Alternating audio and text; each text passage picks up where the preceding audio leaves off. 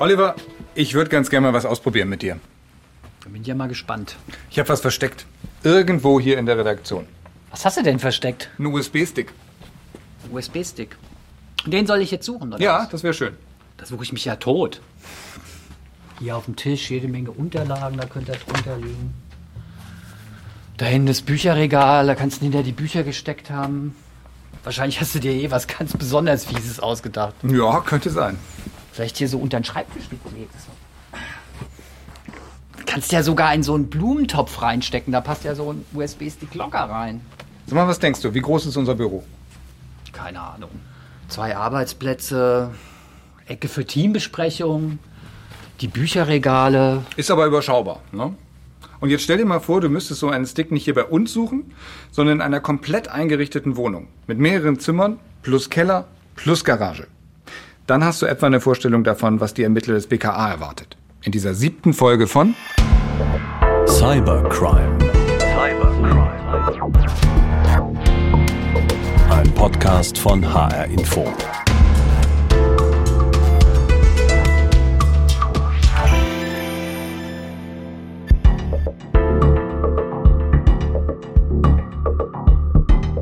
Ich bin Henning Steiner. Und ich bin Oliver Günther. Alles, was Sie hier hören, ist real. Es ist das Ergebnis einer monatelangen journalistischen Recherche. Wenn Sie zum ersten Mal mit dabei sind, alle unsere Podcast-Folgen finden Sie auf cybercrime.hr.de. Wir reden auch in dieser Folge wieder mit Anna, der dunklen Hackerin. Eines der Themen heute, wer sind eigentlich Annas Auftraggeber? Außerdem erzähle ich Ihnen, wie es weitergeht mit dem großen Cyberangriff auf ein DAX-Unternehmen. Da dreht sich jetzt alles vor allem um eine Frage. Wer sind die Angreifer? Und ich habe ja gerade schon angedeutet, für die Cybercrime-Ermittler des BKA geht es in dieser Folge darum, kleine USB-Sticks in einer großen Wohnung zu finden. In der Wohnung ihres Hauptverdächtigen.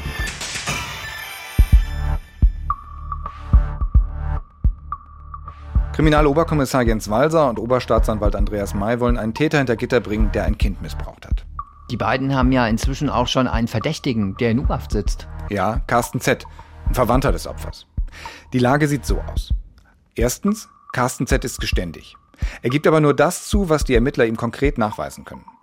Zweitens, Jens Walser und Andreas May glauben, dass Carsten Z. noch weitere Missbrauchstaten begangen hat. Drittens, die Beweise dafür könnten auf USB-Sticks gespeichert sein. Aber wo sind diese Sticks?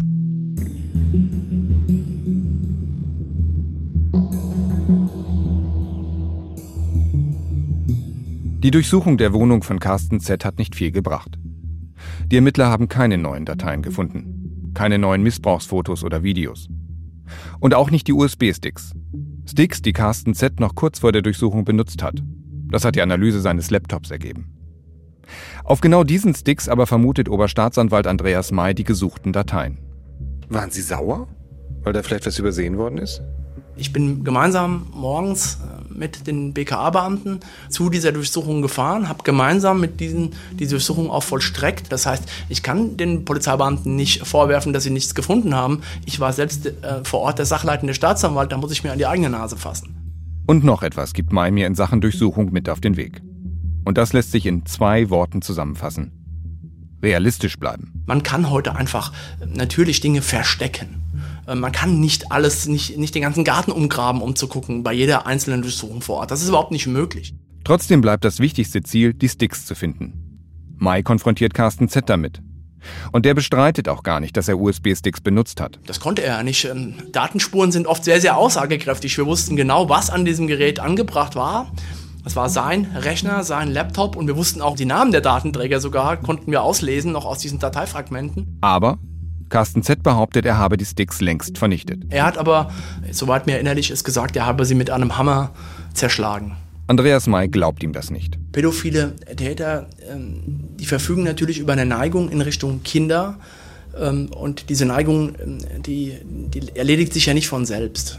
Und dass Täter völlig ohne fremde Hilfe schaffen, alleine sich komplett davon zu lösen, weder Missbrauch zu begehen, noch in irgendeiner Form mit kinderpornografischem Material umzugehen. Das mag die absolute Ausnahme sein. Das mag sicherlich vielleicht mal vorkommen, aber aus meiner Erfahrung heraus ist das eigentlich nahezu unmöglich. Und deshalb ist sich Andreas May absolut sicher. Carsten Z hat die Missbrauchsfotos und Videos nicht vernichtet. Das aber hieße, die USB-Sticks müssen noch irgendwo versteckt sein. Wahrscheinlich in der Wohnung. Zusammen mit dem BKA trifft Mai eine Entscheidung. Und die lautet, wir müssen ein zweites Mal durchsuchen. Und dann haben wir uns vorgenommen, zur Not auch jede Fußleiste abzuschrauben, solange bis wir diese Speichermedien finden.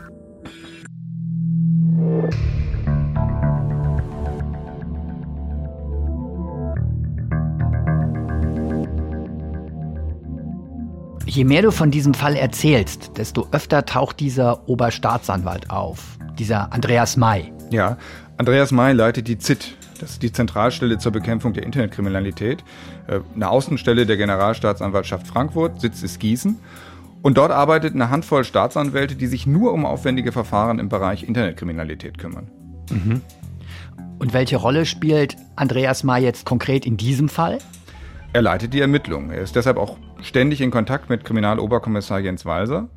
Und je weiter diese Ermittlungen kommen, desto wichtiger wird die Rolle von Andreas May. Er ist zum Beispiel derjenige, der Durchsuchungsbeschlüsse oder Haftbefehle bei Gericht beantragen und auch begründen muss.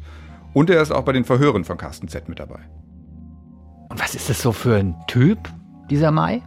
Einer, der in solchen Verhören auch mal lauter werden kann, der ganz gut Druck macht. Okay. Dabei hilft ihm auch seine Erscheinung, Anfang 50, groß, schlank, sportlich, ganz kurz geschorene Haare und eine große Entschlossenheit im Blick. Klingt so, als wäre das einer, der für seinen Job lebt. Ja, ich denke schon. Und er ist auch einer, der Fälle nicht so einfach aufgibt, wenn es mal schwieriger wird. Er hat mir zum Beispiel von einem Missbrauchsverfahren erzählt, das er seit acht Jahren mit sich rumschleppt und wahrscheinlich auch noch weiter mit sich rumschleppen wird. Ich hatte schon über 1000 Hinweise auf Personen in diesem Verfahren, aber habe den Täter immer noch nicht, ähm, nicht ermitteln können. Und das sind ähm, natürlich Dinge, wo Sie wissen, der hört ja nicht plötzlich auf und der Missbrauch wird sich fortsetzen, auch über Jahre hinweg möglicherweise. Und ähm, dementsprechend arbeiten Sie natürlich da mit einer besonderen ähm, Akribie und auch mit einem besonderen Engagement. Was mir übrigens auffällt, für alle Akteure unserem Podcast ist ihr Beruf eigentlich mehr als nur ein Job. Das stimmt. Für Jens Walser und Andreas May, für den Notfalleinsatzleiter Avi Krawitz, zu dem kommen wir ja gleich noch, wenn wir über den Angriff auf das DAX-Unternehmen sprechen. Aber auch für Anna, die Hackerin. Die sagt ja sogar, dass sie befallen ist vom Hacking-Virus. Anna lebt von Exploits. Das sind Programme, die Schwachstellen in Software ausnutzen. Und das ist illegal. Und wie dieses Geschäft funktioniert, das hat sie uns erzählt. Arbeiten Sie freiberuflich? Sind Sie angestellt? Ich bin Teil eines über Jahre gewachsenen Netzwerks. Ich denke, man kann mich als Freiberufler mit einem sehr engen Stammkundenkreis bezeichnen. Für wen arbeiten Sie? Ich arbeite in einer Schattenindustrie. Wie in jeder Industrie existieren Spezialanbieter für Spezialthemen. Ich arbeite mit einem ausgewählten Kreis von Schwachstellenbrokern zusammen. Die kaufen derartige Exploits ab. Wie läuft das ab? Verkauft wird an den Höchstbietenden. Damit ist das Thema für mich erledigt. Wie mit meinem Produkt weiter verfahren wird, weiß ich nicht. Wer sind diese Schwachstellenbroker? Die Schwachstellenbroker, an die wir verkaufen, habe ich bisher noch nicht mit einer Webseite im Netz gefunden. Auch eine Rechnung habe ich bzw. mein Team bis heute noch nicht ausgestellt. Dementsprechend besser fällt auch die Bezahlung aus. Wie kommen Sie an Ihr Geld? Die klassische Banküberweisung auf mein Girokonto kommt sicherlich nicht zum Einsatz. Ich kann nur so viel verraten, dass ich gerne Urlaub an exotischen Orten mache. Wie überall im Leben ist es wichtig, auch hier das Risiko zu streuen und so zu minimieren.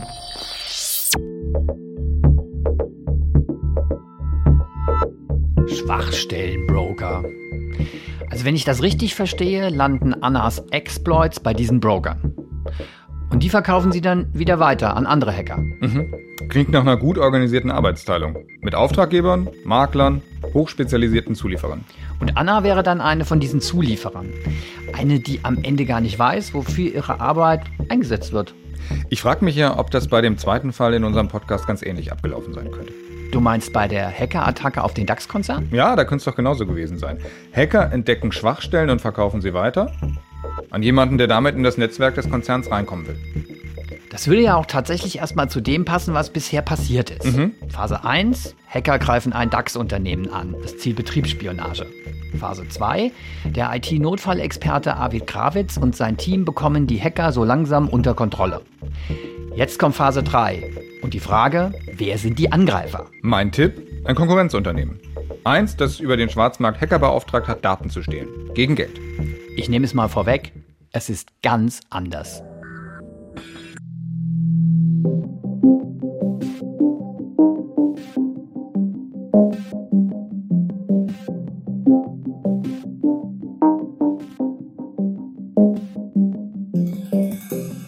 Wer sind die Hacker?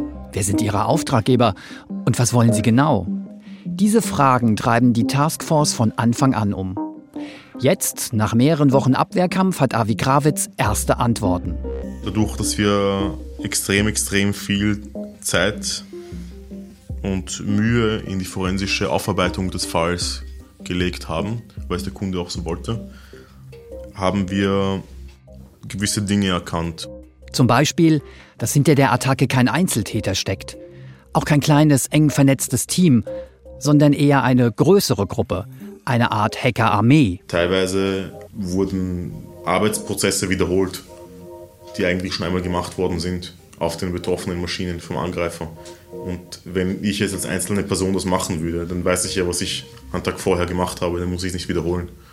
Und da wurden aber teilweise repetitive Aufgaben gemacht, wo äh, es ein Indikator dafür ist, dass da einfach Gruppen zusammenarbeiten und nicht im engen Abstimmungsverhältnis dann de facto ähm, sind.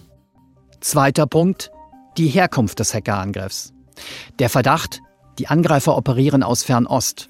Wichtigstes Indiz, die Uhrzeiten, zu denen die Angreifer aktiv sind. Und wenn man das umlegt, dann waren die Arbeitszeiten so, dass irgendwo in Fernost da gerade Büroarbeitszeiten sind.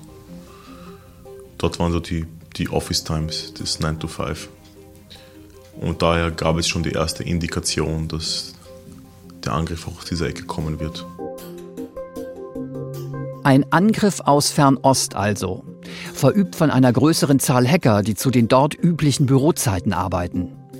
Aber das ist noch nicht alles. Die Tools, die verwendet worden sind, hatten teilweise auch ein chinesisches Interface und Typos, also Rechtschreibfehler, wo wir dann einfach die Tastaturlayouts verglichen haben und gesehen haben, das ist eine Tastatur, ähm, dem, die auch auf Chinesisch ist. Chinesische Hacker. Aber nicht irgendwelche. Hat doch sehr nach ähm, staatlicher Institution gerochen.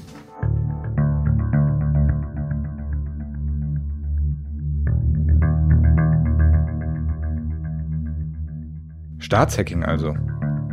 Wie kommt Avi Krawitz drauf, dass der chinesische Staat dahinter stecken könnte? Naja, Experten und Behörden gehen ja schon seit längerem davon aus, dass China systematisch Wirtschaftsspionage betreibt. Mhm. Schlagzeilen hat vor ein paar Jahren zum Beispiel die sogenannte Einheit 61398 gemacht. Das ist eine geheime Hackergruppe des chinesischen Militärs. Die soll von Shanghai aus mehr als 140 Unternehmen im Westen angegriffen haben. Und die stecken auch hinter dem Angriff auf das DAX-Unternehmen. Ob es genau diese Einheit war, das ist wirklich schwer zu sagen. In China gibt es wahrscheinlich 20 solcher staatlicher Hackergruppierungen, die alle nach ähnlichem Muster arbeiten. So viele. Ja, so viele. Sicher ist nur, die Hacker, die den DAX-Konzern angegriffen haben, sind für mehrere größere Angriffe verantwortlich. Analysen haben zum Beispiel ergeben, kurz vor dem Angriff auf das deutsche Unternehmen haben diese Hacker eine südkoreanische Internetfirma angegriffen. Und die Beute in dem Fall die Daten von 35 Millionen Nutzern. Scheinen ja recht umtriebig zu sein, die chinesischen Staatshacker. Das ist so, ja. Wenn es denn wirklich die Chinesen waren. Hat Avi Krawitz echte Beweise? Naja, echte Beweise hat er nicht. Er hat die schon genannten Hinweise. Arbeitszeiten, technische Details. Aber Beweise? Nein. Also könnte es theoretisch auch jemand ganz anderes gewesen sein. Es könnte theoretisch auch jemand ganz anderes gewesen sein, der die Spur nach China ganz bewusst gelegt hat, als eine falsche Fährte. Damit so aussieht, als käme der Spionageversuch aus China. Ah, okay. Und dann würde der wahre Angreifer tatsächlich ganz woanders sitzen auf der Welt und sich ins Fäustchen lachen. Genau. Das wäre dann eine sogenannte False Flag Operation. Das ist so eine Art Tarnwaffe im Zeitalter des Cybercrime. Ich sage mal, ich könnte jetzt als, ich bin auch von Österreich, kann ich jetzt die Amerikaner angreifen und es so aussehen lassen, als wäre ich Russe. Ich stelle mir gerade so eine Hackerarmee als Chamäleon vor. Als Chamäleon? Ja, als Chamäleon. Du meinst, weil die so leicht ihre Tarnung wechseln können, oder wie? Und wie bei einem echten Chamäleon ist das einerseits sehr faszinierend, aber andererseits auch sehr verwirrend. Ach so. Alles, was man sieht, kann ja auch eine bewusste Täuschung sein. Kann sein. Muss aber nicht. Und deshalb lobe ich mir doch klassische Polizeiarbeit. Da geht es um Beweise, und zwar um echte, greifbare Beweise. Tja, wenn man sie denn findet. Manchmal hilft doch noch nicht mal eine gründliche Durchsuchung. Und was macht man dann? Zur Not nochmal durchsuchen.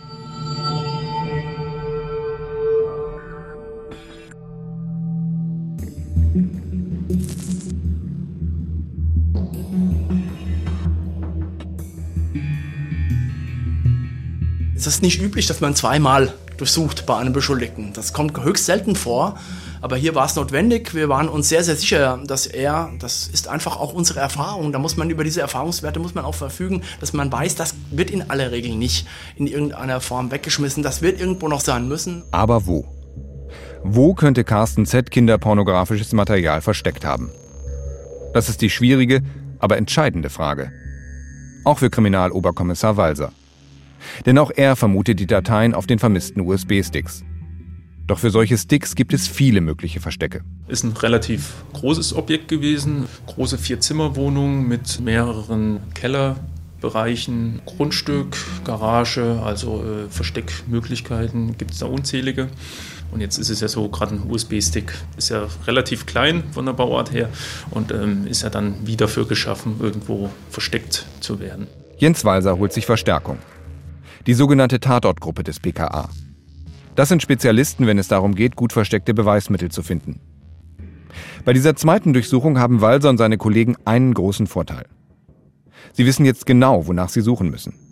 Kennen dank ihrer Forensiker die Größe, die Modellbezeichnung, ja sogar die Seriennummern des Sticks. Was jetzt noch fehlt? Psychologie. Man macht sich ja vorher Gedanken, wenn ich derjenige wäre, wo könnte ich jetzt USB-Sticks verstecken, was wäre ein geeignetes Versteck, versetze ich ein Stück weit in den Täter hinein. Jens Walser entwickelt eine These. Das Versteck muss leicht zugänglich sein. Also irgendwo groß was auseinanderbauen oder Wände zumauern, um die zu verstecken, mache ich wahrscheinlich nicht, weil ich brauche die ja regelmäßig. Aber auch gut erreichbare Verstecke gibt es in jeder Wohnung. Und zwar viele. Wo also anfangen? Mir kommt ein Gedanke. Würde Walser Rauschgift suchen, hätte er es wahrscheinlich leichter. Es gibt aber keine Suchhunde für USB-Sticks, oder? Nein, der gemeine USB-Hund ist leider noch nicht erfunden oder gezüchtet. Wäre aber nicht schlecht wahrscheinlich. Ja, wäre durchaus äh, gut gewesen, auch in dem Fall. Also an alle Hundezüchter und Ausbilder da draußen, es scheint Bedarf zu geben. Ja, bei den Cyberermittlern des BKA auf jeden Fall. Da gibt es dankbare Kunden. Und so ein Tier kann ja den tristen Büroalltag durchaus auch bereichern. Also, dann sollte sich die Hackerin Anna aber auch unbedingt einen Hund anschaffen.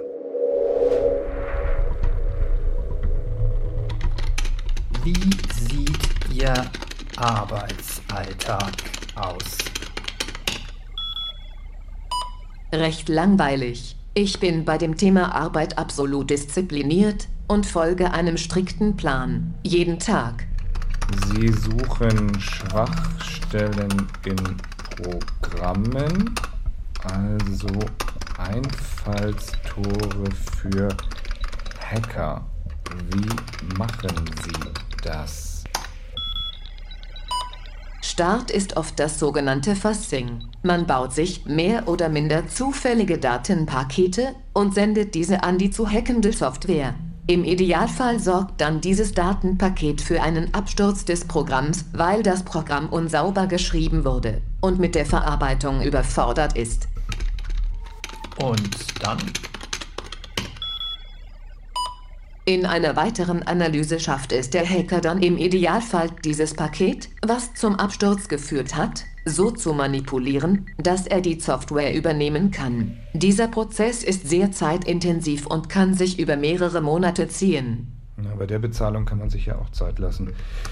Wie viele solcher Exploits finden Sie pro Jahr? Exploits finde ich viele. Das ist im dreistelligen Bereich. Allerdings ist das wenigste davon verwertbar für Interessenten. Wie übergeben Sie diese Exploits? Das ist unterschiedlich, aber immer digital. Am besten habe ich damit nichts mehr zu tun und Kollegen erledigen das. Zu konspirativen Treffen in Parks oder Cafés kam es aber bislang noch nicht. An dieser Stelle schlage ich vor, mal ganz schnell den Schauplatz zu wechseln und zum DAX-Fall zu gehen. Okay, warum? Weil da jetzt etwas auftaucht, was Anna brennend interessieren würde. Der Traum aller Black Hat Hacker, ein Zero Day. Was bitte ist ein Zero Day? Zero Day ist eine bis dato noch unbekannte Schwachstelle in einem System, Softwareprodukt, die es einem Angreifer ermöglicht, in das System einzubrechen. Und vor allem ist eine unbekannte Schwachstelle. Das heißt, ein Angreifer kann herkommen und ein Zero Day ausnutzen und sämtliche Sicherheitsbarrieren überwinden, weil keiner diese Schwachstelle kennt. Ende Januar 2012. Avi Krawitz und die Taskforce des DAX-Konzerns kämpfen seit mehr als acht Wochen gegen die Hacker. Aber das Spiel hat sich gedreht. Avi Krawitz und sein Team haben die Spionagewaffen der Hacker aus dem Netzwerk entfernt. Neue Angriffe werden schnell erkannt und abgewehrt. Jetzt geht es darum, das Unternehmensnetzwerk besser abzusichern, speziell bei Anmeldungen von außen. Vereinfacht könnte man sagen, die Eingangstüren sollen neben dem normalen Schloss ein zweites Sicherheitsschloss bekommen. Nach sechs Wochen ist die Lösung fertig. Alle sind happy. Noch ein letzter Test. Plötzlich.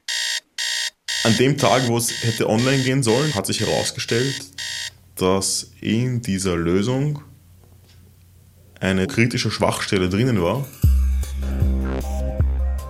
Ein Zero Day. Weil diese Schwachstelle hätte es einem Angreifer erlaubt, diese ganze Sicherheitsbarriere auszuhebeln und komplett vollen Zugriff auf das System zu erlangen. Der GAU.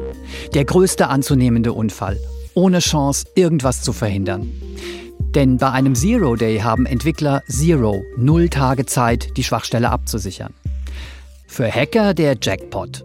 Für Avi Krawitz ein Albtraum. Und das war recht makaber. Ich meine, da arbeitet man wochenlang auf etwas hin, um eine Infrastruktur abzusichern, stellt eine so kritische Komponente hin, von der man ausgeht, dass sie eigentlich so das letzte kleine Problem noch löst und dann testet man diese Sicherheitskomponente und kommt drauf, dass die komplett kaputt ist. Noch heute, Jahre später, ärgert sich Avi Krawitz, wenn er an die Zero-Day-Sache denkt. Die angesprochene Sicherheitskomponente hatte nämlich ein namhafter Hersteller geliefert. Wenn ein Vendor, also sprich wenn ein Hersteller nicht sicherstellt, dass seine Produkte, die er vertreibt, sicherheitstechnisch am Stand der Technik sind, dann ist es aus meiner Sicht eine extreme Einbuße, wenn es um die Qualitätssicherung geht. Und wenn wir hier über Sicherheitsprodukte sprechen, die so dermaßen große Sicherheitsproblematiken haben, dann stellt sich mir die Frage, was macht dieser Hersteller jetzt eigentlich? Und ist ein relativ großer Hersteller, also ich rede hier nicht von irgendeiner 10, 15 Mann Bude, ich rede hier von einem Riesenkonzern, der Sicherheitsprodukte vertreibt.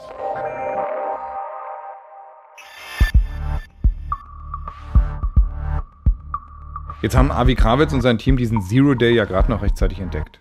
Und weiter? Secconsult, die Firma, für die Avi Krawitz arbeitet, hat den Hersteller informiert, damit er möglichst schnell eine neue, sichere Lösung entwickeln kann, ohne Zero Day. Das ist übrigens ein ganz gängiges Verfahren. Da gibt es auch Vereinbarungen, wenn solche Fehler auftauchen, werden die den Herstellern gemeldet. Und die sind wahrscheinlich total dankbar. Naja, nicht unbedingt. Avi Krawitz hat da schon ganz andere Erfahrungen gemacht. Wir machen im Endeffekt die Arbeit für den Hersteller und ähm, kriegen bestenfalls ein Dankeschön. Manche Hersteller sind ja total beleidigt. So, oh mein Gott, wieso hackt ihr unsere Produkte? Und sagen wir, ja, weil wir dafür beauftragt worden sind von irgendjemandem, ja, weil eure, euer Produkt zufällig irgendwo gestanden ist und das verwundbar war. Also schon alles erlebt. Also nichts ist mit Belohnung oder Prämie. Könnte man ja denken, dass es sowas auch gibt. Ja. Du hast gerade noch gesagt, für Anna wäre ein solcher Zero Day ein Traum. Warum eigentlich? Anna hat ja schon erzählt, dass sie ihr Geld verdient mit dem Finden von Schwachstellen. Und so ein Zero Day ist nichts anderes als eine solche Schwachstelle. Mhm. Allerdings eine besonders wertvolle, weil ein Zero Day ist wie ein goldener Schlüssel rein in ein System. Das heißt aber auch, so ein Zero Day müsste richtig viel Geld wert sein. Zum Beispiel auf dem Schwarzmarkt. Oh ja. Hast du eine Ahnung, wie viel? Kann man nur schätzen. Aber Avi Krawitz sagt, in dem Fall wäre der Preis sechsstellig gewesen. Puh, hoppla, nicht schlecht. Und wie geht's jetzt weiter bei Avi Krawitz? Er sucht für das Unternehmen die Antwort auf die alles entscheidende Frage.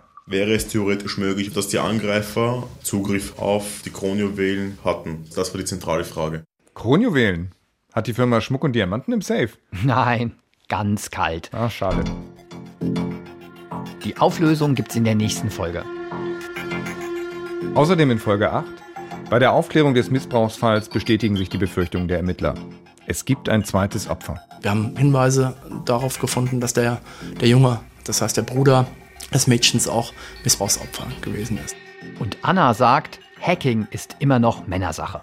Man muss sich schon darauf einlassen, um freiwillig als Frau in diese Welt zu tauchen.